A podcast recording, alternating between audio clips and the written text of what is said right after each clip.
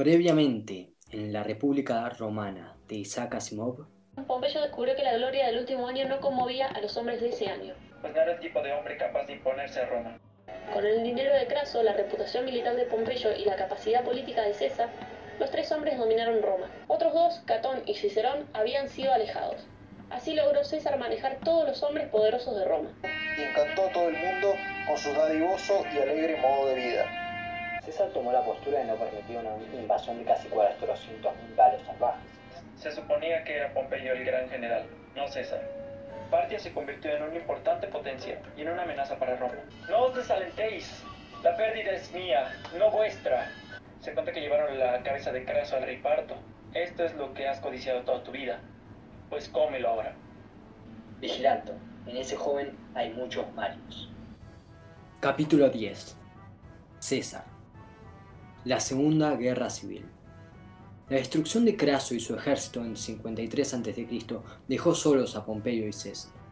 Pero César estaba aún en la Galia y tenía que enfrentar a la más seria rebelión gala que se hubiese producido hasta entonces. Pompeyo, por otra parte, está en Roma y sacaba provecho de esto. No hizo nada para tratar de detener la creciente anarquía en las calles, quizá porque esperaba el momento de entrar en escena como dictador. Si fue así, el momento llegó después del asesinato de estilo gángster de Clodio. Durante los desórdenes que siguieron, el Senado nombró a Pompeyo único cónsul en 52 a.C. Pompeyo restableció el orden, y el Senado se dispuso a persuadirlo para que fuese su protector contra el temible César. Pompeyo se dejó persuadir fácilmente por entonces. Había tomado una esposa, hija de uno de los líderes de los conservadores del Senado, e hizo cónsul a su suegro. Esto lo puso abiertamente del lado del Senado, y la ruptura con César fue definitiva. El paso siguiente era reducir a César a la impotencia. Si se le podía destruir de su cargo, podía ser enjuiciado por un motivo u otro. Todo general o gobernador romano podía ser enjuiciado por algo, y habitualmente era culpable de la acusación, cualquiera que ésta fuese. Pero César veía lo que se preparaba y arregló las cosas para mantener su provincia durante el 49 a.C. y luego ser nombrado cónsul inmediatamente, sin dejar ningún intervalo durante el cual pudiese ser destruido y llevado a juicio. Pompeyo aprovechó, entonces el desastre romano en Partia para destruir a César. La guerra con Partia era obviamente seria, y el Senado decretó en 50 a.C. que cada uno de los comandantes se diese una legión para ser usada en esta guerra. Algún tiempo antes, Pompeyo había prestado a César una de las legiones que se hallaban bajo su mando. Ahora pidió a César que se le devolviese como contribución suya a la guerra con los partos y, además, una segunda legión como contribución de César. Afortunadamente, la Galia ya había sido conquistada y César podía prescindir de dos legiones. Disimulando su resentimiento, entregó las dos legiones. El Senado tomó esto como un signo de debilidad, y Pompeyo le aseguró que, aunque el ejército que se le asignase a él estaba en España, no tenía nada que temer de César. Solo tendré que poner mi pie en el suelo, dijo, para que las legiones se alcen en apoyo nuestro. Los conservadores, pues, se sintieron alentados a dar el paso final. El 7 de enero del 49 a.C., el Senado decretó que, si César no disolvía totalmente su ejército y entraba en Roma como un ciudadano más, al igual que había hecho Pompeyo antes, sería declarado un proscrito. Por supuesto, cuando Pompeyo disolvió su ejército, no había en Roma ningún bando enemigo que lo esperara para exiliarlo o quizá para ejecutarlo. César sabía bien que no podía disolver su ejército, pero ¿cuál era la, alternativa? Afortunadamente para César, tenía en Roma partidarios fuertes, tanto como enemigos. Uno de sus amigos era Marco Antonio. Había nacido alrededor del 83 a.C. Su padre había muerto cuando él era niño y había sido criado por un padre adoptivo al que Cicerón hizo ejecutar por ser uno de los que intervinieron en la conspiración de Catilina. Como resultado de ello, Marco Antonio alimentó un odio implacable hacia Cicerón. En 54 a.C. se unió a César, con quien estaba emparentado por parte de su madre, en la Galia y se convirtió en uno de sus más leales partidarios. Volvió en Roma en el 52 y en el 49 fue elegido tribuno. Como tribuno, Marco Antonio emprendió la acción más adecuada para ayudar a César. Él y otro tribuno que se habían opuesto a la proscripción de César afirmaron que sus vidas corrían peligro y huyeron al campamento de César en la Galia Cisalpina. Esto brindó a César la excusa perfecta. Los tribunos apelaban a César para que los protegiera de la muerte a manos de los senadores. César estaba obligado a actuar para proteger a los tribunos, sagrados representantes del pueblo. El Senado podía llamar a esto traición, pero César sabía que la gente común consideraría correcta su acción. El 10 de enero César tomó una decisión. Esa noche atravesó el río Rubicón, que dividía su provincia de la Galia Cisalpina de Italia, y con esta acción dio comienzo a la Segunda Guerra Civil. La primera había sido la de Mario Sila. Desde entonces se ha usado la frase atravesar el Rubicón para significar una acción que obliga a tomar una decisión fundamental. Se dice que mientras atravesaba el río, César murmuró, la suerte está echada. Otra frase que se usa con el mismo sentido. Era tiempo de que Pompeyo emprendiese una acción enérgica para obtener sus legiones, pero se había estado engañando a sí mismo y al Senado. Ya no era el conquistador del este y el niño mimado de los romanos, y no lo era desde hacía mucho tiempo. Su permanencia en Roma una docena de años, durante los cuales fue considerado eclipsado por César y superado en popularidad por el bello e inescrupuloso Clodio, lo puso fuera de moda. Cuando César y sus endurecidas legiones se lanzaron hacia el sur, poco después de sus victorias en la Galia, Pompeyo se encontró con que sus propios soldados desertaban y se unían al, encantador César. No le quedó más remedio que retirarse rápidamente, más bien a toda velocidad, mientras César lo perseguía.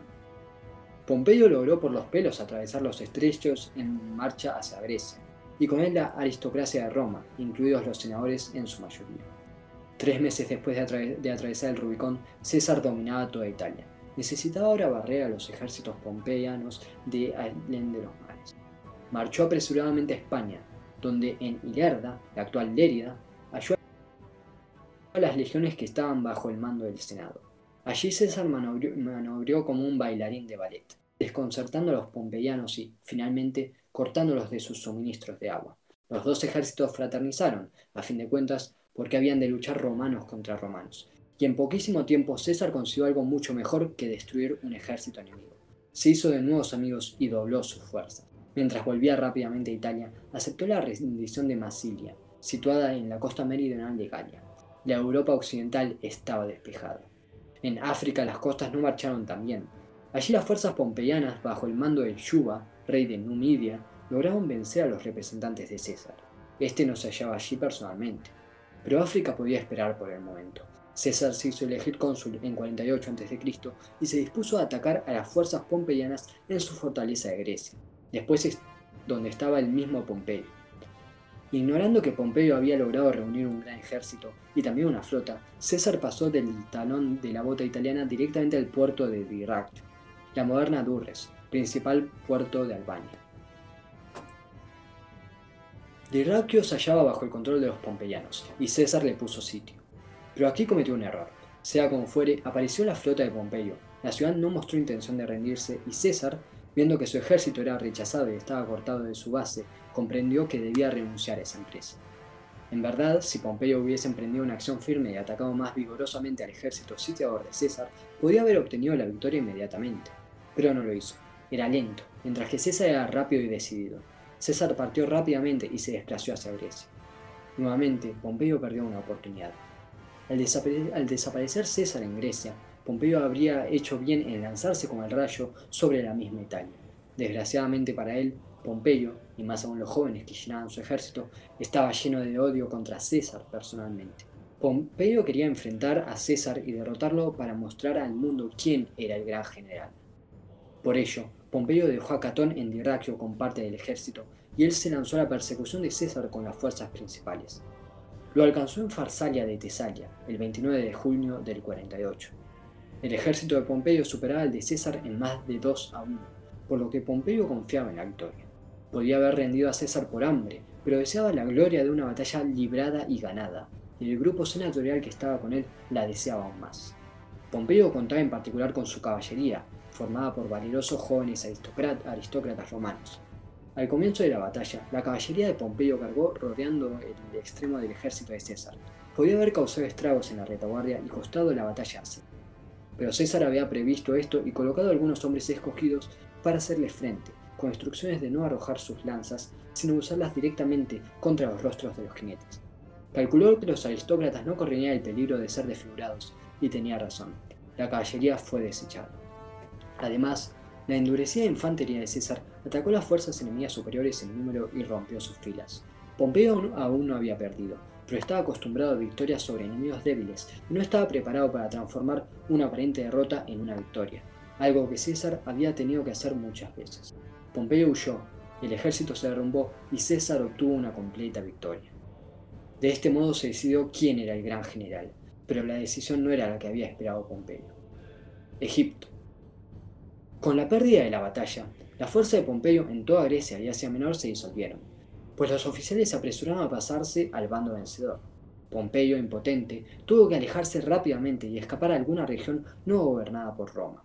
Solo cuando estuviese totalmente fuera del territorio romano se sentiría salvo. La única región semejante en el Mediterráneo oriental era Egipto. Egipto era el único de los reinos macedónicos. En él gobernaban el linaje de los Ptolomeos, principalmente porque habían sellado una alianza con Roma inmediatamente después de la época de Pirro y la habían mantenido desde entonces. En ningún momento los Ptolomeos dieron a Roma motivo para sentirse ofendidos. De 323 a 221 a.C., los tres primeros Ptolomeos, que eran hombres capaces, mantuvieron a Egipto fuerte y bien gobernado. Pero después hubo una serie de gobernantes que eran niños o incapaces, o ambas cosas. La tierra siguió siendo rica, pues el río Nilo era garantía de que habría siempre buenas cosechas, pero el gobierno se debilitó y se hizo ineficaz.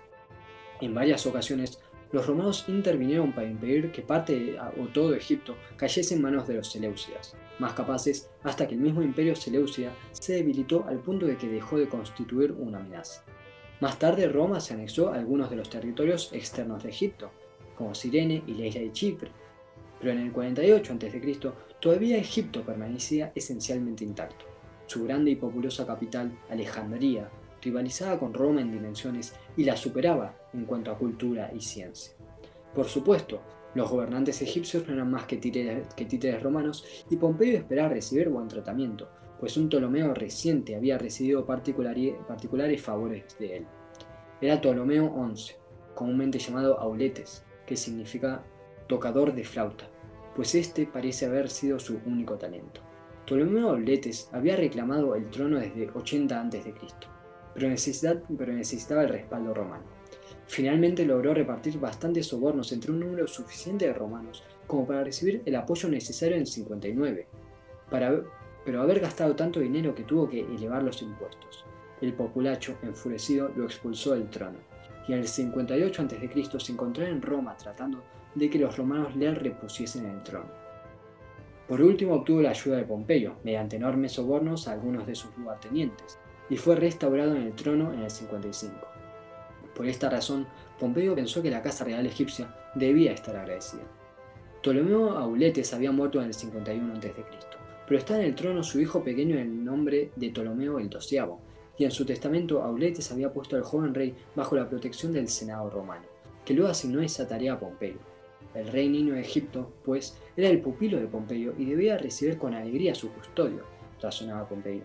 Así, Pompeyo zarpó hacia Egipto con la esperanza de reunir allí tropas y dinero y usar a Egipto como base desde la cual recuperar su poder en Roma. Pero a la sazón Egipto era presa del caos. El joven rey solo tenía 13 años de edad y por voluntad de su padre gobernaba junto con su hermana de 21 años, Cleopatra. Por supuesto, el rey era demasiado joven para gobernar y un cortesano llamado Potino era la eminencia gris tras el trono. Potino había reñido con Cleopatra, quien, aunque mujer y joven, fuera más capaz de los Ptolomeos tardíos. Con la intención de dominar en Egipto, Cleopatra huyó de la capital y reunió un ejército, de modo que Egipto se hallaba en medio de una guerra civil cuando el barco de Pompeyo apareció frente a Alejandría. Potino se halló entonces en un aprieto. Necesitaba la ayuda romana contra Cleopatra.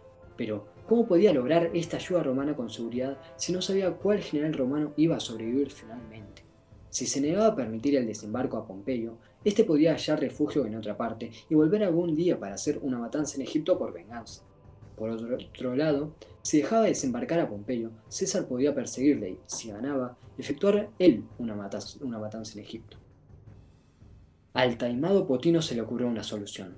Envió un bote al barco de Pompeyo. Pompeyo fue saludado con gran alegría y se le pidió que desembarcase. En la costa los esperaban toda clase de personas. Luego, cuando Pompeyo desembarcó, y mientras su mujer e hijo observaban desde el barco, fue apuñalado y muerto. Muerto Pompeyo, ya nunca podía vengarse de Egipto. César estaría agradecido por la muerte de su enemigo, de modo que no tendría motivo para vengarse de Egipto. Por lo tanto, razonó Potino, Egipto estaba a salvo.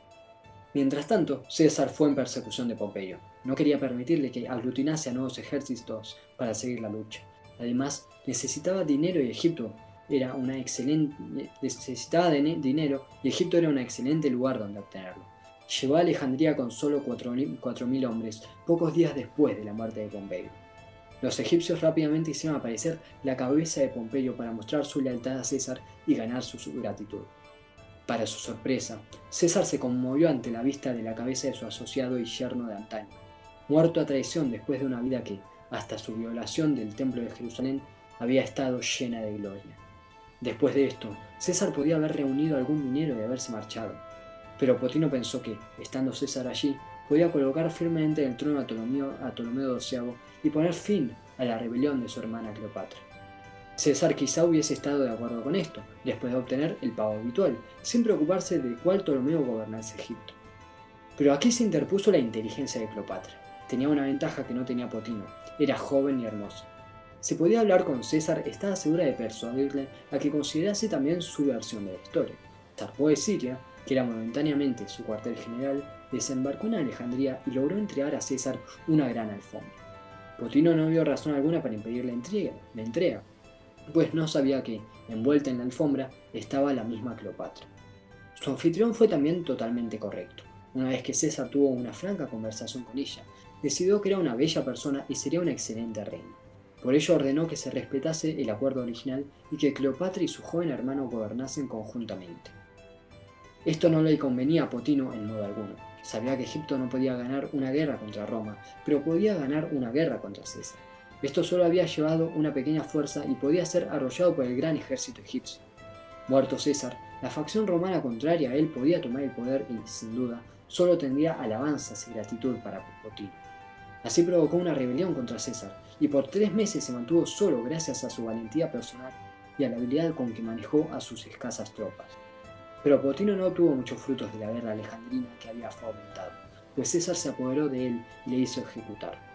En el curso de esta pequeña guerra fue muy dañada la famosa biblioteca de Alejandría. Por supuesto, César recibió refuerzos y los egipcios fueron derrotados en una batalla. En la huida que esto originó, el joven Ptolomeo XII trató de escapar en una barcaza por el Nilo, pero la barcaza estaba demasiado cargada y se hundió. Este fue su fin. Ahora, César pudo poner orden a la situación en Egipto. Se había hecho cada vez más amigo de Cleopatra y estaba decidido a mantenerla en el trono pero una reina debe tener algún asociado masculino, y por ello César recurrió al hermano menor de Ptolomeo XII y de Cleopatra. Solo tenía 10 años de edad, pero fue hecho rey conjunto con Cleopatra con el nombre de Ptolomeo XIII. Ya era tiempo de terminar con esto, pues nuevos problemas requerían la atención de César en otras partes. En Asia Menor estallaron nuevos desórdenes. Al norte del Mar Negro vivía un, aún Farnaces, hijo de Mitríates del Ponto, el viejo enemigo de Roma. Farnaces se había rebelado contra su padre en el 63 a.C., causando el suicidio del viejo rey. Luego se había sometido a Pompeyo, quien le permitió conservar el gobierno de las regiones situadas al norte del Mar Negro, la moderna península de Crimea. Farnaces permaneció fiel a Pompeyo en los años siguientes, pero no pudo resistir la tentación de aprovechar la guerra civil para invadir el Ponto, en un intento de recuperar los dominios perdidos de su familia. En el proceso derrotó a un ejército romano romano comandado, por uno de los subalternos de César. César marchó a Asia Menor en el 47 a.C. y halló a Farnaces en Salá, ciudad de la frontera occidental del Ponto. La batalla fue breve y desigual. Los hombres de Farnaces rompieron filas y huyeron. Así terminó todo. Fue la última boqueada del Ponto, y César envió un breve mensaje a Roma, que indicaba claramente la rapidez de la victoria. Veni, vidi, vici. Llegué, vi y vencí.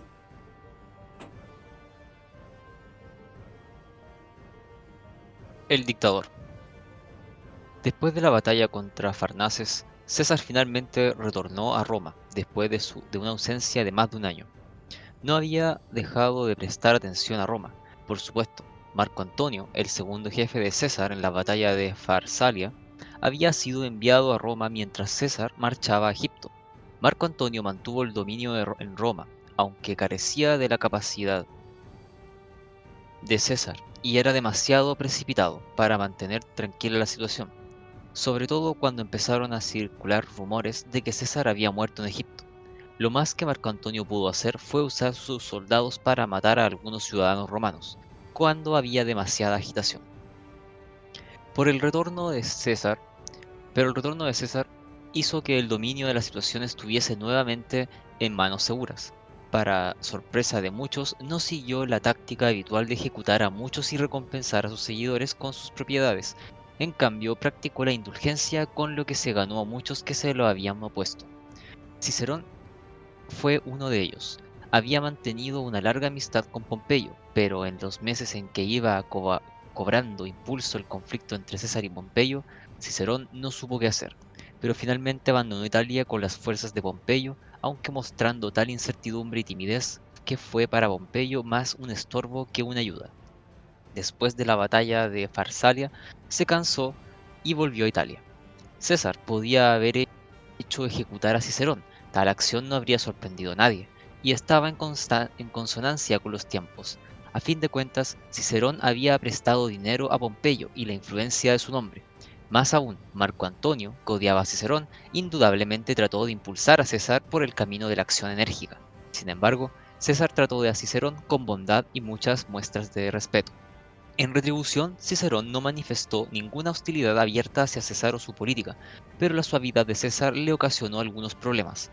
Una de sus legiones se rebeló porque había recibido toda clase de promesas que no se habían cumplido, Quizás habían esperado enriquecerse como consecuencia de ejecuciones que, según venían, no se producían.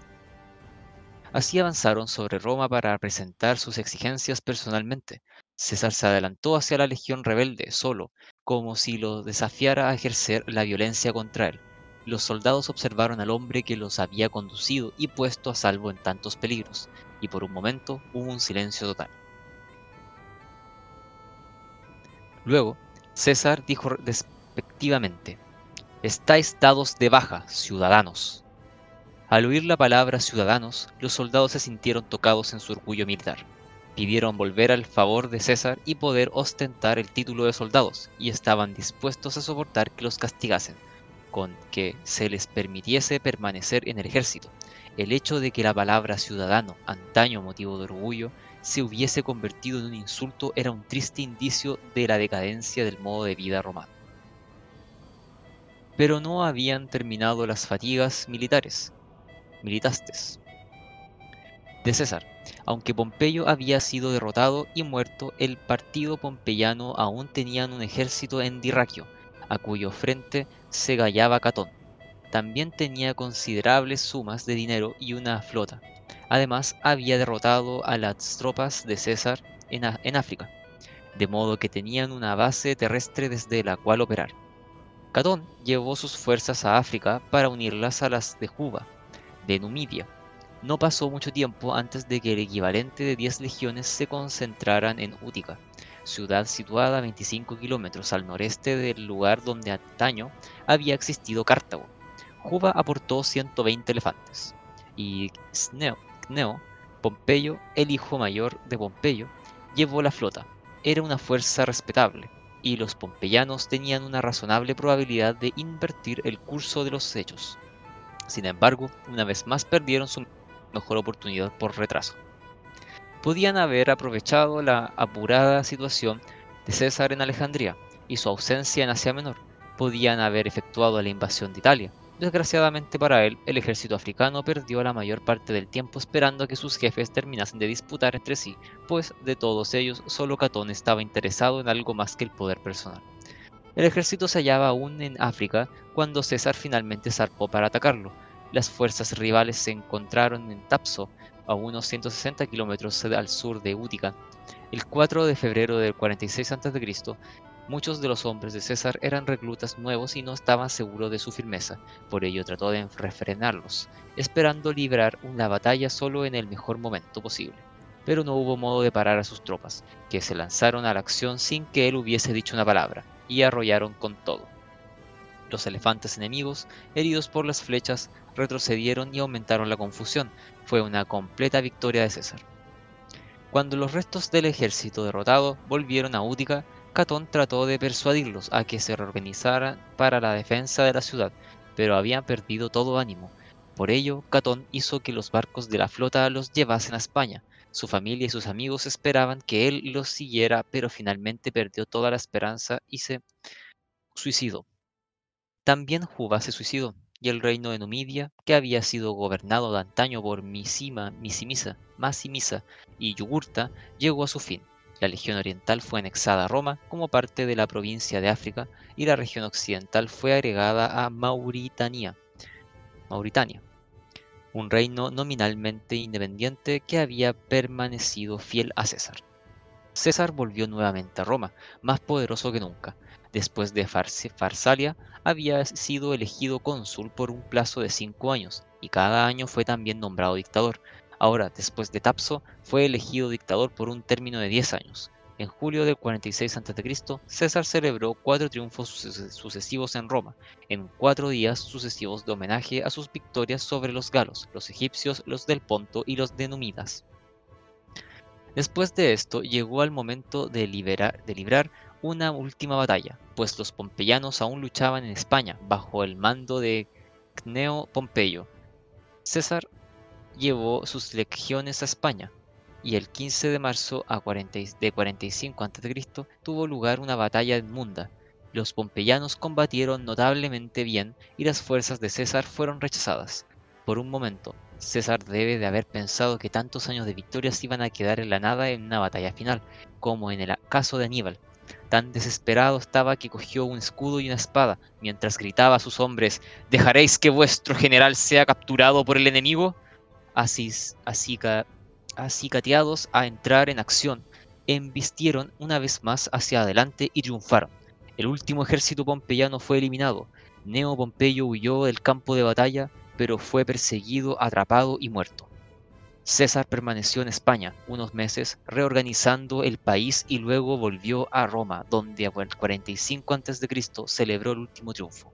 Fue nombrado dictador vitalicio y no quedó duda de que pretendía proclamarse rey en algún momento propicio. La mayor parte del periodo durante el cual César tuvo el poder supremo en Roma estuvo empeñado en guerras contra sus enemigos. Estuvo en Roma de junio a septiembre de 46 a.C y de octubre del 45 a.C. a marzo del 44 a.C., un total de ocho meses. Durante este tiempo trabajó febril, febrilmente en la reorganización y la reforma del gobierno. César tuvo visión suficiente para comprender que el vasto dominio romano no podía ser gobernado por la ciudad de Roma solamente. Aumentó el número de senadores a, 900, incluyendo a muchos de las provincias entre los nuevos senadores debilitó a los conservadores, pues el Senado ya no representó los estrechos intereses de la cerrada oligarquía, pero fortaleció el dominio romano, pues las provincias tuvieron voz en el gobierno. César también trató de ayudar a las provincias de otro modo, reformando el sistema de impuestos.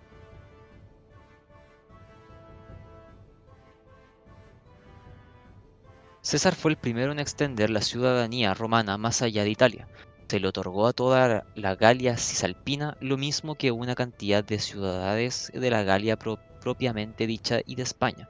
César tuvo especial consideración con los sabios, a quienes dio la oportunidad de obtener la ciudadanía cualquiera que fuese su lugar de origen, y planeó otorgar la ciudadanía a todos los sicilianos, aunque no tuvo mucho tiempo de llevar a cabo este proyecto. Inició la reconstrucción de Cartago y Corinto, las dos ciudades destruidas por Roma un siglo antes, poblando a la, primera con romanos y a la segunda con griegos. Trató de reorganizar y hacer más eficiente el sistema de distribución de cereales entre los ciudadanos. Trató de estimular el matrimonio y la natalidad concediendo a las madres permiso para usar ornamentos especiales y aliviando de impuestos a los padres. Creó la primera biblioteca pública de Roma, esbozó grandiosos planes que no vivió para llevar a cabo, destinados a, levantar mapas de todo ámbito romano, des, desecar marismas, mejorar los puertos, reorganizar códigos de leyes, etc. Su reforma más duradera fue la del calendario hasta el 46 a.C. El calendario romano se regía por la luna según un sistema que, de acuerdo con la leyenda, se remontaba a Numa Pompilio, 12 meses lunares, considerando que un mes dura 29 días y medio de la luna nueva a la luna nueva. dan solo 354 días. Cada año lunar tiene 11 días de retraso con respecto al año solar, de un poco más de 365 días, de modo que los meses caen gradualmente fuera de las estaciones correspondientes. Para que la siembra y la cosecha y otras actividades agrícolas cayeran el mismo mes de cada año, era necesario insertar un mes adicional al año que de tanto en tanto. Los babilonios se habían inventado un complicado sistema que esto funcionase bastante bien, sistema que había sido adoptado por los griegos y los judíos. Los romanos no adoptaron este sistema. En cambio, pusieron el calendario en manos de Pontifex Maximus, el sumo sacerdote y dicho sea de paso aún llamamos el pontífice al papa, quien era habitualmente un político. Podía fácilmente introducir un mes adicional cuando deseaba un año largo para mantener a sus amigos en el poder durante más tiempo, o no incluirlo si deseaba un acto corto cuando sus enemigos estaban en el poder. Por ello, en 45 a.C., el calendario romano se hallaba en un estado de confusión, tenía 80 días de retraso con respecto al año solar, los meses de invierno caían en otoño, los meses de otoño en verano, etc. En Egipto había observado el funcionamiento de un calendario mucho mejor y quería poner en práctica algo similar. Buscó la ayuda de un astrónomo egipcio, Sosígenes, y estableció un nuevo calendario. Primero prolongó el año 46 a.C. hasta completar 445 días con el, agregado de dos meses, para que el calendario romano quedase a la par con el año solar. Este fue el año más largo de la historia de la civilización y es llamado a veces el año de la confusión. Se lo debería llamar mejor el último año de confusión.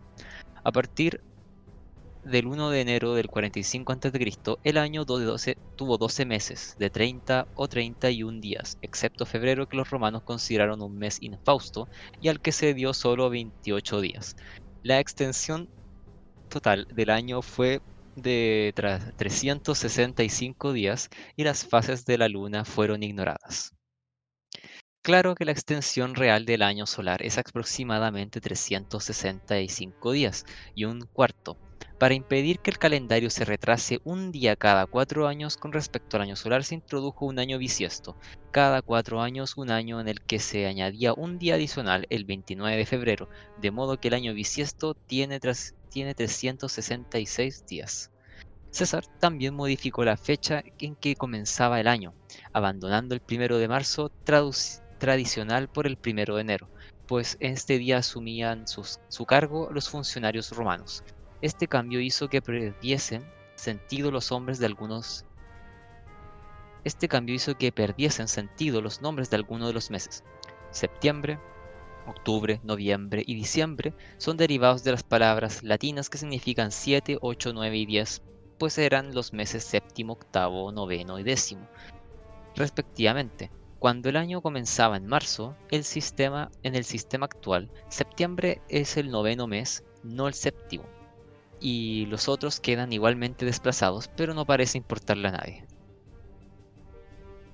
Este calendario, llamado el calendario juliano, en honor a Julio César, ha sobrevivido desde entonces, con modificaciones menores. Además, el mes que los romanos llamaban Quintilis cambió de nombre por el Julio, por el de Julius, en honor a César. Era el mes de su nacimiento, que nosotros llamamos Julio. El asesinato. Si consideramos lo que César trataba de realizar, no podemos sino estar de su parte. A fin de cuentas, era menester una drástica organización del gobierno romano. El sistema romano de gobierno estaba originalmente destinado a gobernar una pequeña ciudad, pero demostró su ineficacia para ser aplicado a una región casi tan grande como los Estados Unidos. Ese sistema contenía ciertos elementos democráticos, pues había elecciones para varios cargos, pero solo podían votar quienes estaban presentes en Roma, y gran parte del poder estaba en manos del Senado, que representaban los intereses de solo una estrecha clase de la sociedad. Podemos pensar que fue lamentable el hecho de que los romanos nunca elaboraran un sistema de gobierno representativo, pero el que regiones diversas pudiesen elegir personas que viajasen a Roma y representar sus intereses en el Senado, todo el ámbito romano. Pero debemos recordar que era una época en la que el medio más veloz de comunicación consistía en el galope de un caballo. Reunir a representantes de diversas partes de los dominios romanos y mantenerlos informados de los problemas y opiniones surgían en Roma habría sido una tarea imposible. De hecho, nuestra forma de democracia no adquirió un carácter verdaderamente práctico ah, para los grandes países hasta que los tiempos modernos. Claro, claro. Bueno, en tiempos romanos la opción no era entre monarquía y democracia, sino entre un gobierno eficiente y honesto y un gobierno ineficaz y deshonesto. Desde la época de los Gracos, el gobierno romano bajo el Senado se hizo cada vez más ineficaz y deshonesto. Más aún, la misma oposición al Senado consistía muy a menudo en políticos del mismo carácter o canallescos, y ambas partes utilizaban el populacho para alcanzar el poder. En las condiciones de la época, la mejor manera de lograr un gobierno eficiente y honesto era mediante alguna persona que fuese eficiente y honesta y tuviese suficiente energía y capacidad para dominar a otros hombres y hacer que fuesen también eficientes y honestos o reemplazarlos. En otras palabras, alguien con el poder de un presidente norteamericano fuerte. Julio César no era ideal para tal fin. Ningún hombre habría sido ideal pero fue uno de los hombres más capaces de la historia y nadie en Roma por entonces podía haberse desempeñado mejor. Hubo épocas en su vida en que se mostró derrochador, deshonesto, traicionero o cruel, pero también podía ser considerado y eficiente, suave, benigno, sobre todo parecía que ansiaba ver bien gobernada Roma, y por ello necesitaba firmarse en el poder, no veía otro camino puesto que era dictador vitalicio, poseía todo el poder pero quería ser rey. También esto tenía cierto sentido. Como dictador, su muerte habría dado la señal para una nueva lucha por el poder, mientras que, si hubiera sido rey, podría ser sucedido por un hijo o algún otro pariente de manera natural, y habría habido paz continua. Por supuesto, la historia de los otros reinos de la época mostraban que prácticamente todos eran las víctimas de la guerra civil entre miembros de la familia gobernante, pero cabía esperar que esto no ocurriera en un pueblo tan acostumbrado a ser gobernado por el rey como el romano, por la ley como el romano. Pero los romanos sentían un horror por la dignidad de rey, de ese que se nombraba, que se remontaba a la época de los Tarquines, todo niño romano era educado en, la historia antigua de Roma, y los relatos sobre los tarquines y la gloriosa creación de la República originaban en su mente una predisposición perdurable contra los reyes. Además, la historia de Roma mostraba que la República había triunfado sobre todos los reinos orientales, uno tras otro. Obviamente, pues, la forma republicana de gobierno era mejor que la monarquía. La oposición de secreta la oposición secreta a César, pues, creció después de su retorno de España. Parte de la oposición venía de miembros del viejo partido senatorial, que veía a las reformas de César la destrucción del viejo sistema que, según pensaban, había creado la grandeza de Roma. Otra parte provenía de gente que temía el establecimiento de una monarquía, otros eran individuos personalmente celosos de César y a quienes irritaba el hecho de que alguien que antes había sido solamente otro político ahora fuese reverenciado y casi adorado.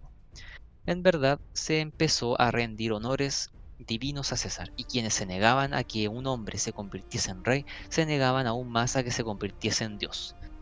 Entre los que conspiraban contra César estaba Marco Junio Bruto, nacido alrededor del 85 a.C., era sobrino de Catón el joven y había acompañado este a Chipre. Cuando Catón fue obligado a abandonar la ciudad por César y Pompeyo, en Chipre, Bruto no manifestó rasgos de carácter muy elevados, pues arrancó, dinero a los provincianos de la manera más implacable. Era natural, quizá, que el sobrino de Catón estuviese de parte de Pompeyo, acompañó a Catón y a Pompeyo a Grecia y, y combatió en el ejército de Pompeyo, Farsalia, Allí Bruto fue hecho prisionero, pero César lo perdonó y lo liberó. Antes de marcharse a África para combatir con las fuerzas de Catón, César hasta puso a Bruto al frente de la Galia cisalpina.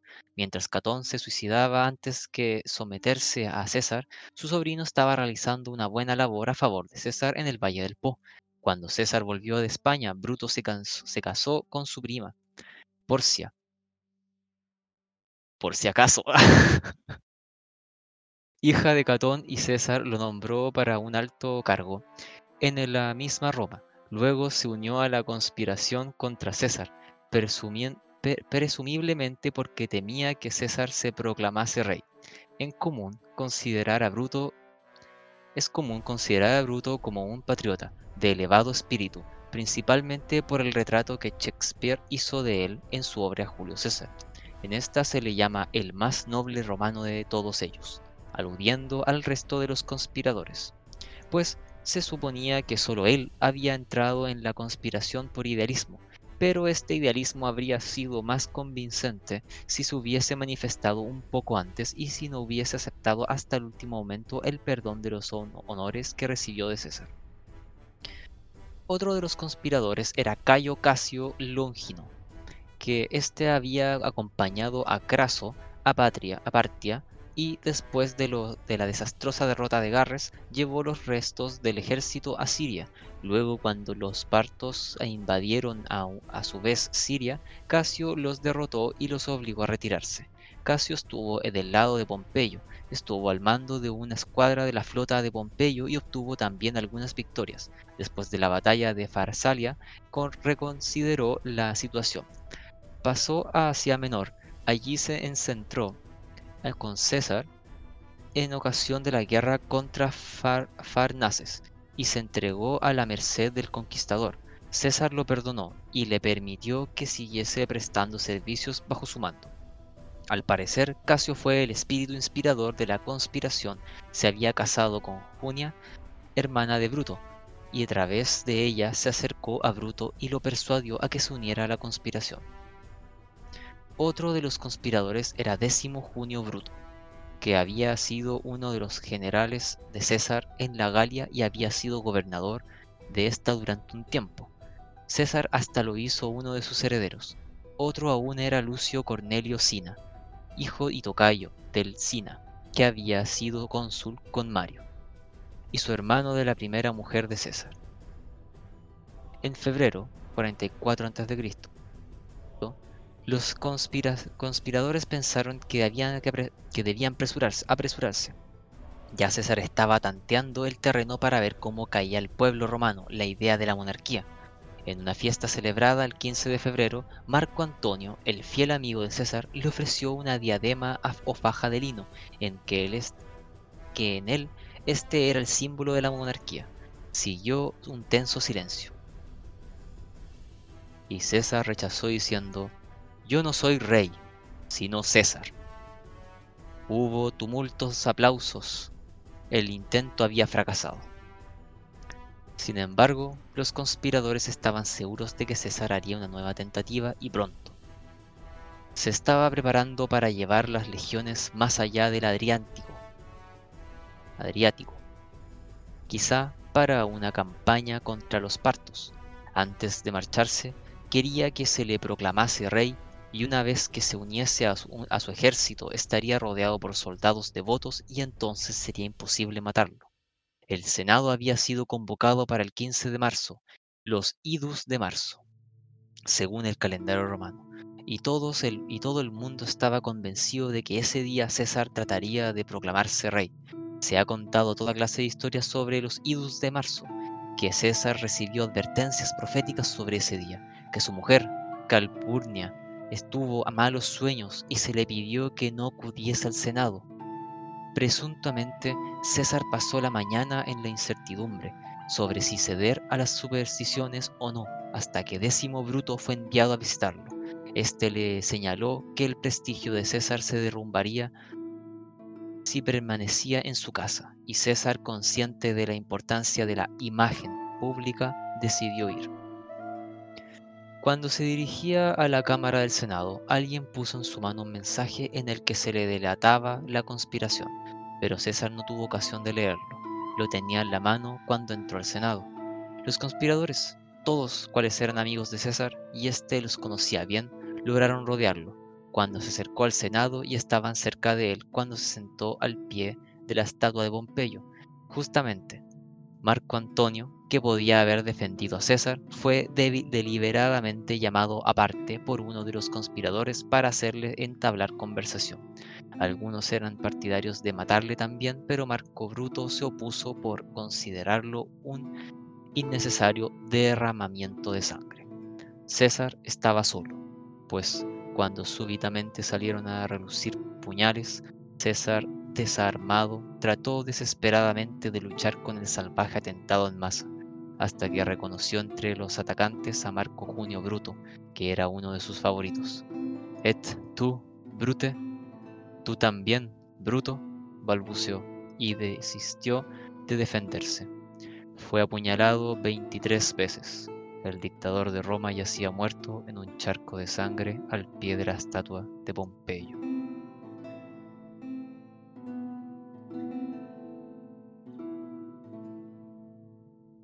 ¿Te rolo yo? Claro. 11. El fin de la República. El heredero de César. Muerto César, Bruto se levantó de un salto, blandiendo su puñal manchado de sangre, y gritó a los senadores que él había salvado a Roma de un tirano. En particular, apeló a Cicerón para que concluyese la reorganización del gobierno. Pero la ciudad se hallaba en un estado de parálisis, en el que nadie esperaba más que el horror y la efusión de sangre. Los partidarios de César estaban demasiado aturdidos para emprender una acción inmediata. Hasta Marco Antonio se escabulló para esconderse. Pero al llegar la noche, la situación empezó a moverse había una legión que se hallaba bajo el mando de uno de los leales generales de cerca, César, Marco Emilio Lépido, hijo y tocayo del general que había sido derrotado por Pompeyo 33 años antes. Esas tropas fueron llevadas a Roma, de modo que los conspiradores tuvieron que moverse con cautela. Mientras tanto, Marco Antonio había recobrado la calma lo suficiente como para echar manos a los tesoros que César había reservado para la campaña militar que había planeado, y para persuadir a Calpurnia a que le entregase los documentos de César. En cuanto a los asesinos, trataron de ganar a Cicerón para su causa, quien decidió unírseles. Luego, teniendo en consideración las tropas de Lépido, negociaron con Marco Antonio, quien también pareció llegar a un acuerdo con ellos. El peligro de guerra civil se había evitado aparentemente. Se combinó en llegar a un compromiso. El Senado ratificaría todas las acciones de César, de modo que se mantuviesen sus reformas, también se acordó que se consideraría válido el testamento de César, desconocido hasta ese momento. A cambio de esto, se asignarían provincias a los principales conspiradores, asignaciones que les daría poder y los llevaría fuera de Roma. Hechos estos acuerdos, no parecía haber razón para no permitir un funeral público a César. Marco Bruto, con la opinión de algunos de los otros conspiradores, pensó que sería una acción peligrosa que conciliaría y consolaría a los admiradores de César. En el funeral, Marco Antonio se levantó para pronunciar una oración fúnebre. Relató las grandes hazañas de César y leyó su testamento, por el cual donaba sus jardines para uso del público y en el que cada ciudadano romano recibía un donativo de, quizás, unos 25 dólares en dinero moderno. Este ejemplo de magnanimidad conmovió profundamente al pueblo. Marco Antonio siguió describiendo las heridas de César, que había recibido como recompensa de toda su grandeza y generosidad e inmediatamente todo el público clamó venganza contra los conspiradores. Aquellos de los presentes que eran amigos de los conspiradores se sobresaltaron y trataron de ponerse a salvo. Marco Antonio era, por el momento, el amo de Roma. Una nueva personalidad había llegado a Roma, un joven de 17 años llamado Cayo Octavio. Cayo Octavio era nieto de Julia, la hermana de Julio César, y era, por ende, sobrino nieto del dictador. Había nacido en 63 a.C el año de la conspiración de Catilinia. César no tenía hijos, de modo que Octavio era su heredero natural. Octavio era un joven enfermizo y obviamente poco dotado para la guerra. Tampoco su tío abuelo deseaba meterlo en guerra. Lo necesitaba vivo como heredero suyo. Por ello, cuando César hizo sus preparativos para la campaña contra los partos, ordenó a Octavio que se trasladase a, a Apolonia, ciudad situada al sur de Dirraquio, donde pudiera completar sus estudios. Estaba allí cuando le llegaron las noticias del asesinato de César, e inmediatamente partió para Italia. En su testamento, César lo nombraba como su heredero, y el testamento había sido ratificado por el Senado. Octavio tenía intención de exigir lo que consideraba suyo, aunque su familia pensó que ello suponía lanzarse a peligrosas aguas políticas y lo instó a que no lo hiciera.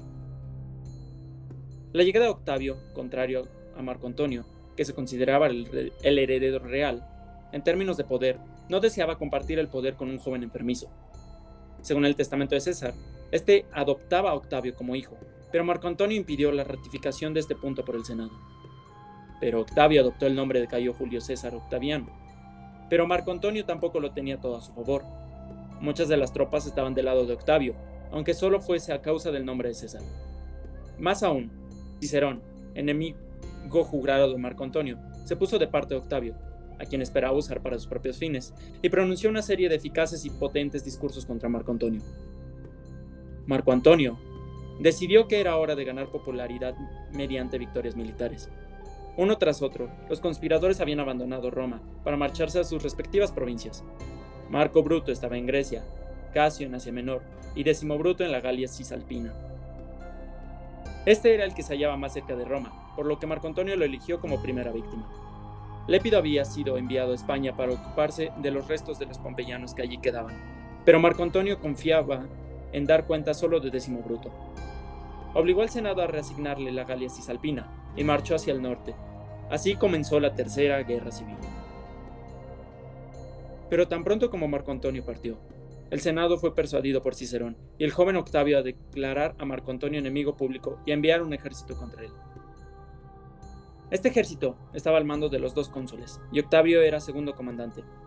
Así Octavio se encontró combatiendo en defensa de Decimo Bruto, asesino de su tío abuelo, y contra Marco Antonio, el más leal adepto de su tío abuelo. Pero esto solo era un primer paso en los planes de largo alcance de Octavio. Hasta entonces nadie se había percatado de que el heredero de César, aunque no era un general, era un político tan hábil como el mismo César.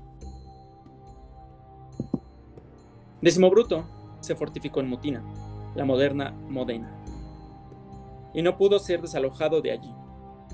Marco Antonio, con un enemigo dentro de la ciudad y otro fuera de ella, fue derrotado y en abril del 43 a.C. tuvo que conducir su ejército en retirada a través de los Alpes, a la Galia, Galia Meridional, donde se encontraba entonces Lépido, después de volver de España. Todo marchó bien para Octavio. No solo había privado a Marco Antonio de toda oportunidad de ganar gloria militar, sino que además los dos cónsules murieron en la batalla, dejando a Octavio al mando del ejército. Volvió al Roma, y respaldado por sus tropas no tuvo dificultades para persuadir al Senado a que ratificase su condición de hijo adoptivo de César y se hizo elegir cónsul. Ahora que tuvo el dominio efectivo de Roma, pudo finalmente actuar contra los conspiradores. Obligó al Senado a pronunciarse contra los conspiradores y en septiembre marchó nuevamente a la Galia Cisalpina, pero esta vez para luchar contra Décimo Bruto. Realizó lo que Marco Antonio no había logrado, los soldados de Bruto desertaron en grandes cantidades, por lo que el conspirador se vio obligado a ir, pero fue capturado y ejecutado. El segundo triunvirato. Entretanto, Marco Bruto en Grecia y Casio en Asia Menor estaban reuniendo hombres y dinero. Casio fue particularmente brutal en la exacción de dinero a los impotentes provincianos, y estaban adquiriendo gran poder. Si Octavio y Antonio seguían luchando entre sí, ambos perderían. Por ello, Lépido trabajó para unir al viejo amigo de César y a su heredero. Los tres se encontraron en Bononia, la moderna Bolonia, y convinieron en dividirse los dominios romanos.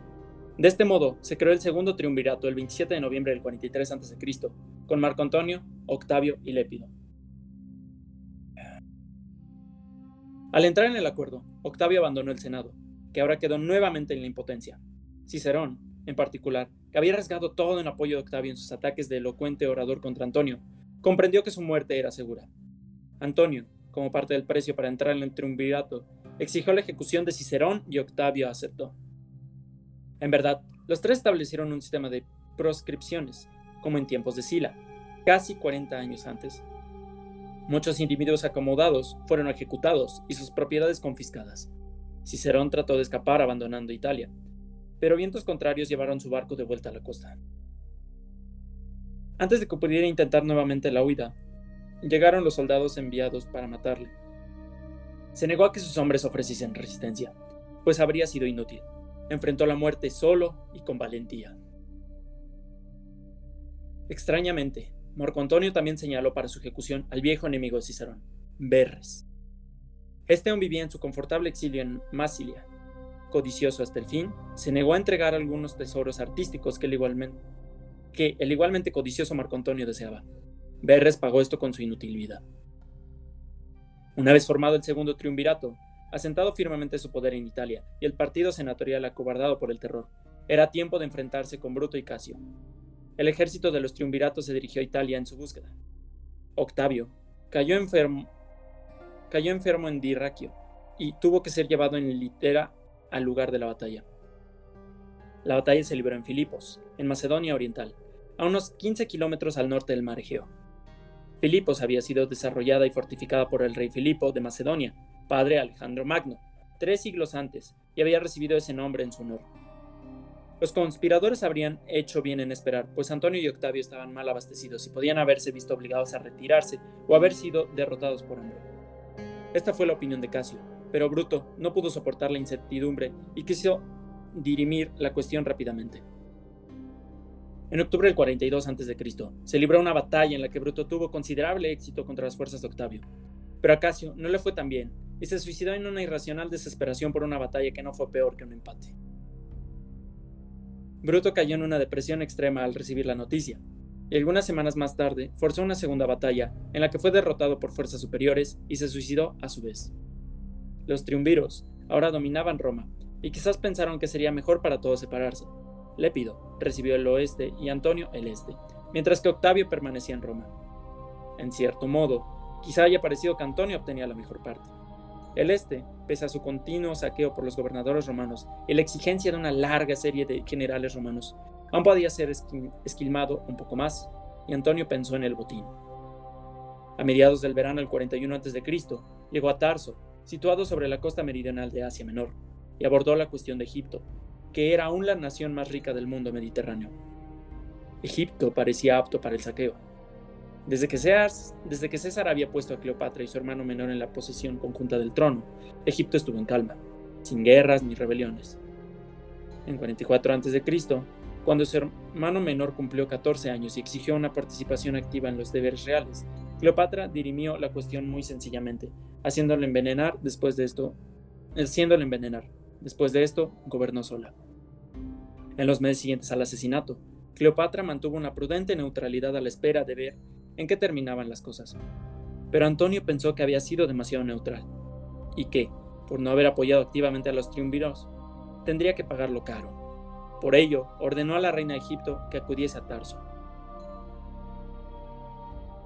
Cleopatra llegó en la barcaza real con la intención de persuadir a Marco Antonio de la corrección de su actitud, como siete años antes había persuadido a César del mismo. Cleopatra tenía entonces 28 años y al parecer estaba más hermosa que nunca. Después de pasar algún tiempo juntos, Marco Antonio decidió que ciertamente ella no merecía que se le hiciera pagar tributo. En cambio, decidió devolverle la visita e ir con ella a Alejandría. Allí pasó momentos placenteros, descansando en la encantadora compañía de la reina y olvidando todos los problemas de la guerra y la política. De vuelta en Italia, Octavio habría deseado poder hacer lo mismo, pero la esposa de Antonio, Fulvia, que había sido antes esposa de Clodio y era, un era una feroz arpía, estaba particularmente furiosa ante esta situación. Vio claramente que si Octavio permanecía en Roma, sería él quien finalmente gobernaría todos los dominios romanos. Tampoco aprobaba las descansadas vacaciones de que Antonio gozaba en Alejandría con Cleopatra. Por ello, Fulvia persuadió a Lucio Antonio, hermano de Marco Antonio, era cónsul de ese año, a que reclutase un ejército y marchara contra Octavio. De ese modo, esperaba debilitar a Octavio y obligar a Antonio a actuar contra él aunque solo fuese para proteger a su esposa y a su hermana.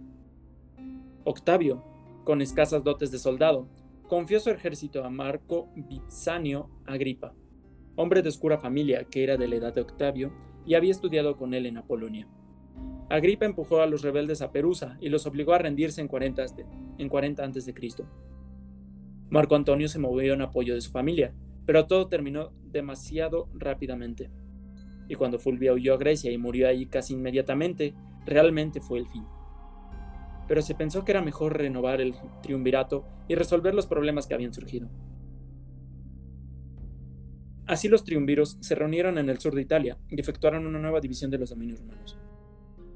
Marco Antonio conservó el este, pero Octavio se quedó con Italia, Galia y España. Lépido, dejado de lado, tuvo que conformarse con África, para cimentar la unión, se concertó un matrimonio. Así como la encantadora hija de César, Julia, se había casado con Pompeyo para tener a ésta en la familia, ahora la encantadora hermana de Octavio, Octavia, fue entregada en matrimonio a Marco Antonio. Por el momento, todo parecía marchar bien. Octavio y Antonio siguieron sus caminos separados. Pero, al menos para Octavio, continuaron los problemas. Había surgido un nuevo Pompeyo, Sexto Pompeyo, hijo menor del viejo general. Sexto había acompañado a su padre a Egipto después de la batalla de Farsalia y estaba en el barco desde el cual vio asesinar a su padre en la costa. También había estado en la batalla de Munda, después de la cual fue muerto su hermano, mientras que él se salvó ocultándose para aparecer solo cuando César abandonó España.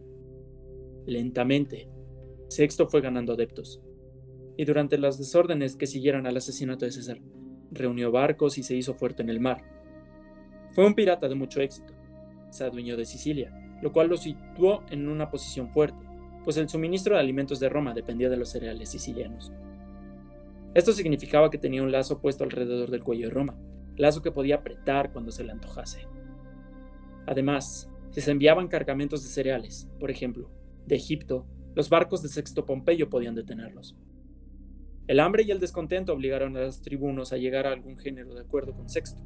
Se, reunieron, con él en, se reunieron con él en Miceno, un promontorio situado al noroeste de la bahía de Nápoles, en el 39 a.C. Y se acordó entregarle Sicilia, Cerdeña, Córcega y la parte meridional de Grecia. Eran concesiones importantes, sobre todo para Octavio, pero éste quería ganar tiempo. En 36 a.C., Octavio reunió con dificultades una flota propia que puso bajo el mando de Agripa. Luego, hay un pretexto para iniciar una guerra contra Sexto, y envió a la flota de Agripa tras él. Agripa sufrió pérdidas por las tormentas y los combates, pero finalmente acorraló a Sexto, cerca del estrecho que se extiende entre Italia y Sicilia. En la batalla que se entabló a continuación, Agripa obtuvo una completa victoria. Sexto huyó y logró llegar a Asia Menor, pero esto no le sirvió de mucho.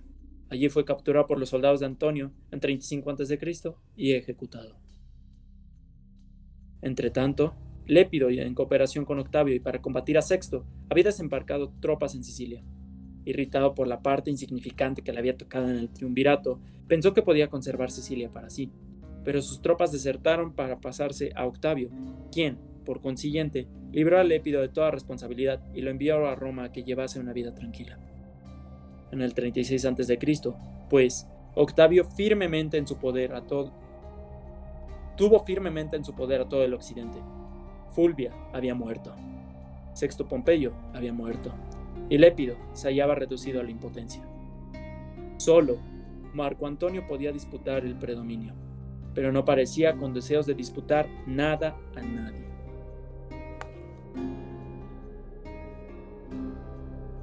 Antonio y Cleopatra el casamiento de Marco Antonio con Octavia realmente no fue beneficioso. Beneficioso, pues, al parecer, Antonio no se interesaba por ello. Tan pronto como le fue posible, volvió a Alejandría con Cleopatra, situación que le placía mucho más. Mientras estuvo lejos de Egipto surgieron considerables problemas con los partos, a causa de las acciones de un traidor romano, Quinto Lapieno, el hijo de un general que había prestado servicios bajo César en la Galia pero luego se había pasado al bando de Pompeyo y prestado sus servicios y fue en la batalla del mundo. El joven Labieno era un intransigente opositor a César y se incorporó al ejército de Bruto y Casio. Aún después de la batalla de Filipos, se negó a someterse y se refugió entre los partos.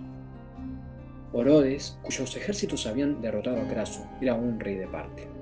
Se había mantenido al margen de las guerras civiles romanas, muy satisfecho de que Roma se destrozase internamente sin tener que correr ningún riesgo.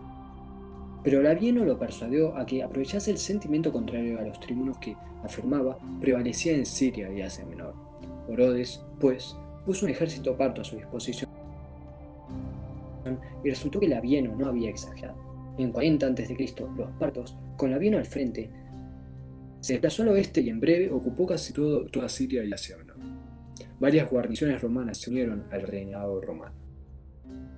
Estas derrotas romanas se produjeron en la parte del ámbito romano que corresponde, de modo que tuvo que contraatacar.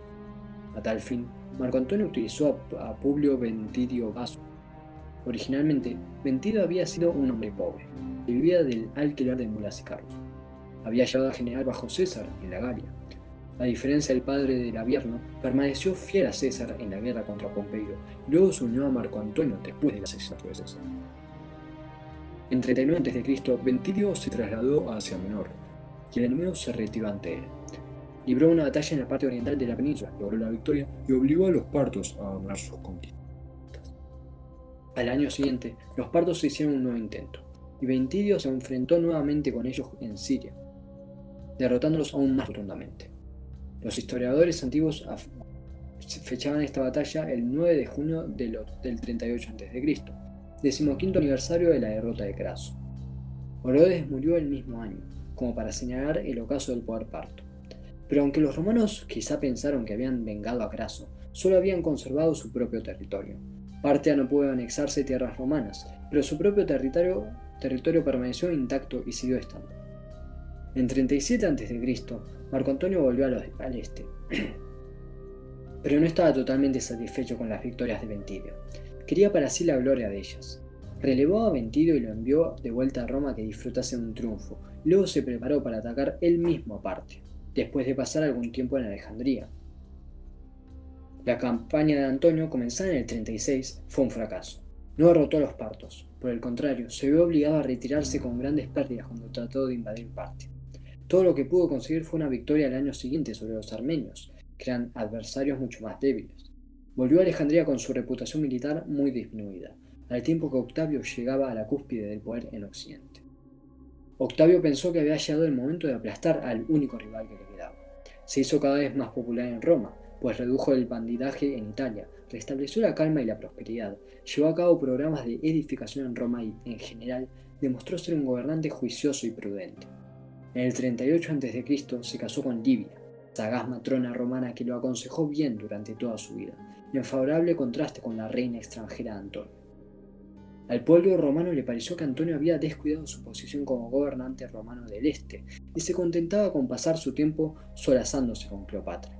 Llevaban a Roma informes que lo describían usando vestimentas griegas y dedicados solamente a complacer a la reina egipcia. Estaba dispuesto, se decía, a darle toda Roma a ella o todo lo de Roma que pudiera obtener. Indudablemente, los informes eran exagerados, pero convenían a Octavio. Este obtuvo cartas de Antonio a Cleopatra y su testamento, y los usó como pruebas de que Antonio realmente pretendía cederle Roma. Quizá fuese falsificaciones, pues Octavio era suficientemente inescrupuloso como para usar documentos falsos si ello le beneficiaba, pero también pueden haber sido reales, ya que Antonio era tan insensato que podía poner tales cosas por escrito. En el 32 a.C., Antonio se divorció de Octavia, cual hizo, lo cual hizo pensar que se disponía a convertir a Cleopatra en su esposa legítima. Esto fue el colmo. Octavio había estimulado cuidadosamente el odio y el temor hacia la reina egipcia entre el populacho romano, y ahora hizo que el Senado le declarase la guerra. Marco Antonio comprendió que la guerra era realmente contra él, y trató de despertar de sus tres años de vacaciones. Reunió barcos, se trasladó a Grecia, estableció su cuartel general en las regiones occidentales de este país y se dispuso a invadir el Epiro, para luego invadir Italia. Pero la flota de Octavio, conducida por Agripa, también apareció en las aguas occidentales de Grecia. Después de interminables maniobras y preparativos, Cleopatra urgió a Antonio a que presentase una batalla naval. Los barcos de Antonio eran dos veces más numerosos que los de Octavio, y por añadidura más grandes. Si Antonio ganaba la batalla naval, señaló Cleopatra, se aseguraría la victoria final, pues su ejército era más numeroso que el de Octavio. La batalla se dio el 2 de septiembre del 31 a.C., frente a Acho, promontorio de la costa meridional del Epiro, y fue culminación de lo que podemos llamar la Cuarta Guerra Civil.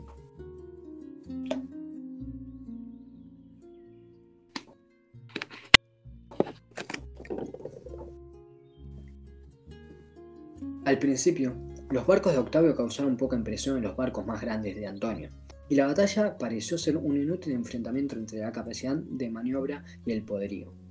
Pero finalmente, Agripa maniobró de tal manera que obligó a Antonio a extender su línea, de modo que los barcos de Agripa pudieron deslizarse por los barcos que se abrieron para dirigirse hacia la flota de 60 barcos que Cleopatra, de Cleopatra que se hallaba detrás de la línea. Según relatos, Cleopatra, presa del pánico, ordenó a sus barcos que zarpasen. Cuando Antonio se dio cuenta de que Cleopatra y sus barcos abandonaban el escenario de la batalla, cometió el acto más insensato de su vida, llena de actos insensatos. Subió a un barco pequeño, abandonando a sus barcos y sus leales hombres, quienes aún podían haber obtenido la victoria, y zarpó en pos de la cobarde reina. Su flota combatió lo mejor que pudo, pero sin su comandante cundió el desaliento, y antes de que cayera la noche estaba destruida. Octavio fundó la ciudad de Nicópolis o Ciudad de la Victoria, cerca del lugar de la batalla. Ciudad que en el futuro iba a convertirse en la capital del Epiro. Luego volvió a Roma para recibir el consabido triunfo. Mientras tanto, Antonio y Cleopatra huyeron a Alejandría. Solo les restaba esperar a que Octavio hallase tiempo para acudir a Egipto tras ellos. Esto ocurrió en 30 a.C. Octavio apareció por el este, en dirección de Judea. Antonio trató de resistir, pero fue en vano. El 1 de agosto, Octavio entró en Alejandría y Marco Antonio se suicidó. Quedaba Cleopatra. Conservaba su belleza y su encanto, y esperaba usarlos con Octavio como lo había usado con César y Antonio. Tenía 39 años por entonces. No era demasiado vieja quizá. Así, ella solicitó verlo y hubo una entrevista en la que todo parecía marchar bien. Octavio fue amable, pero obviamente no logró conmoverlo. No era César ni Antonio, y no había nada que lo apartase de sus objetivos. Cleopatra lo comprendió y se dio cuenta de que si le había hablado suavemente era solo porque pensaba llevarla a Roma para celebrar su triunfo. Sería obligada a caminar encadenada detrás del carro de Octavio. Solo había un modo de escapar de esa suprema humillación. Ella fingió una total sumisión, pero cuando, pero cuando más tarde los mensajeros de Octavio llegaron para ordenarle que los acompañara, la hallaron muerta. Octavio había previsto esta posibilidad y hecho quitar de sus aposentos todo utensilio cortante o capaz de proporcionar la muerte, pero ella de algún modo se las arregló para suicidarse. De este modo arrebató a Octavio el placer de sabotear hasta el fin su victoria. Luego surgió la tradición de que se había hecho picar por una serpiente venenosa, un áspid, que le habían llevado disimuladamente en una cesta de higos, y esto quizás sea el, el incidente más dramático y conocido de su interesante vida pero nadie sabe si es cierto y es muy probable que nadie lo sepa nunca. En ese año, Egipto fue convocado en provincia romana y fue prácticamente una propiedad personal de Octavio.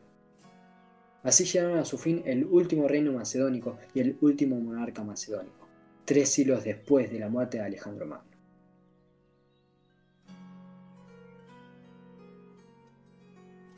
La paz, por fin.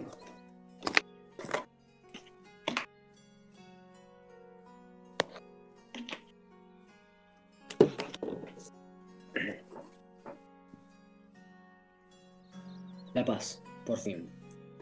Octavio, Octavio había llegado a la cúspide. Habían transcurrido justamente 100 años desde los intentos de reforma de Tiberio Graco y había llegado a su fin un siglo de política caótica y cuatro guerras civiles. Grandes nombres habían sonado durante ese siglo, Mario, Sila, Pompeyo, César y, y Marco Antonio. Pero solo uno permaneció, Octavio. Ya no hubo enemigos ni oposiciones que temer. En el 30 a.C., Octavio era el amo absoluto de todo el mundo romano. El 11 de enero del 29 a.C., 724 después de la fundación de Roma, el templo de Llano fue cerrado por primera vez en 200 años. Era la paz, por fin. Pese a toda la turbulencia de ese último siglo, Roma, además de un centro de poder militar, se convirtió en un centro cultural. El mismo Cicerón había sido el más grande y brillante ejemplo de esa cultura. De su obra sobrevive más que de cualquier otro autor romano, y ha sido más admirada que cualquier otra. Poseemos 57 de sus discursos en forma completa, y sabemos de otros 80 que no han sobrevivido en su totalidad. Esos discursos son amargos y a menudo contienen cosas que hoy consideraríamos de mal gusto, pero no era habitual en aquellos tiempos tratar a los enemigos con lo que hoy llamamos caballerosidad y juego limpio. Su estilo es considerado perfecto, Ningún otro autor pudo compararse con Cicerón en lo que se respecta a fluidez y maestría en el dominio de la lengua latina. Durante dos mil años ha sido considerado como el modelo de todo lo que es admirable en el lenguaje. Cicerón también escribió sobre retórica y filosofía, no tanto para hacer contribuciones profundas propias como para dar a conocer las obras griegas sobre esos temas a los romanos, y lo hizo maravillosamente. Además, subsisten casi mil de sus cartas, en las que discute francamente los problemas del momento. En verdad, es tan franco, aparentemente porque no pensaba en su publicación, que revela sus propias debilidades, su vanidad, sus ansias de elogias y alabanzas, su, timidez, su capacidad para la autocompasión, etc. Pero en conjunto Cicerón se nos presenta como la figura más atractiva y humana de todos los romanos, honesto y humanitario sin ser presumido, tímido pero capaz de llegar a la valentía en ocasiones. Después de Cicerón, el más grande prosista del periodo es César, cuyos comentarios sobre la guerra de las Galias subsisten y, son estudiados en las escuelas hasta hoy. La frase inicial, la Galia se divide en tres partes, se ha convertido casi en un estribillo.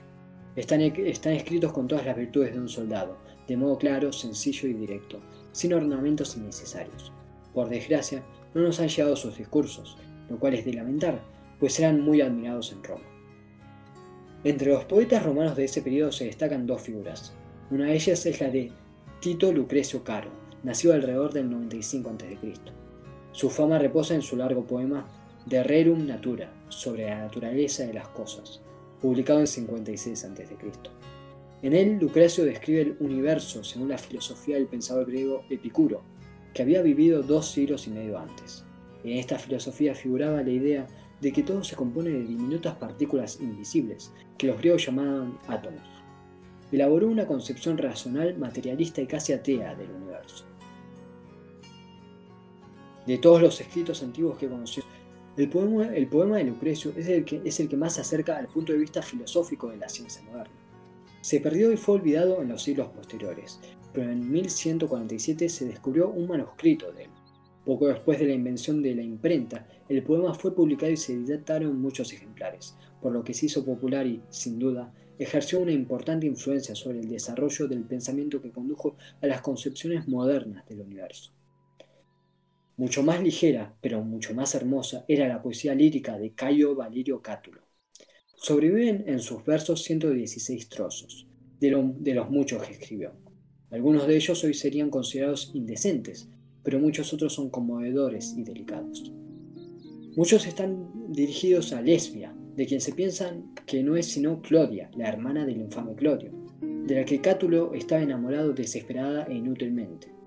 Con Cátulo entró en el latín la flexibilidad de la poesía griega. Varios historiadores romanos de nota florecieron también durante este periodo. Uno de ellos era Gaius Crispus Salustius, comúnmente conocido en castellano como Salustio. Fue uno de los seguidores de Clodio y luego de César. Este lo dejó como gobernador en Numidia después de la destrucción del ejército de Catón y fue acusado de enriquecerse por medios ilegales. Nunca se llevó la cuestión a juicio, pero Salustio, que era un hombre, que era un hombre pobre antes de su magistratura africana, Después fue rico, lo cual es una prueba indirecta bastante convincente de su culpabilidad. Escribió un relato de la conspiración de Catilina y otra historia, quizá bajo la influencia de su estancia en África, sobre la guerra contra Yugurta. Además, han llegado hasta nosotros. Ambas han llegado hasta nosotros. También escribió una historia de Roma, pero de ella solo quedan fragmentos. Cornelio Nepote, amigo de Cicerón y Cátulo, escribió una serie de biografías de griegos y romanos destacados. La larga vida de 90 años de Marco Terencio Barrón transcurrió durante prácticamente todo el periodo de agitación, del 116 al 27 a.C. Luchó del lado de Pompeyo, pero se sometió a César y fue perdonado. Escribió prolíficamente, según algunos informes, fue autor de casi 600 volúmenes. Pero solo dos de sus libros sobreviven. Uno de ellos es una parte de un libro sobre la lengua latina, y el otro, escrito a los 80 años, es un tratado sobre la agricultura, que es quizás el más importante libro sobre el tema que nos ha llegado de la antigüedad.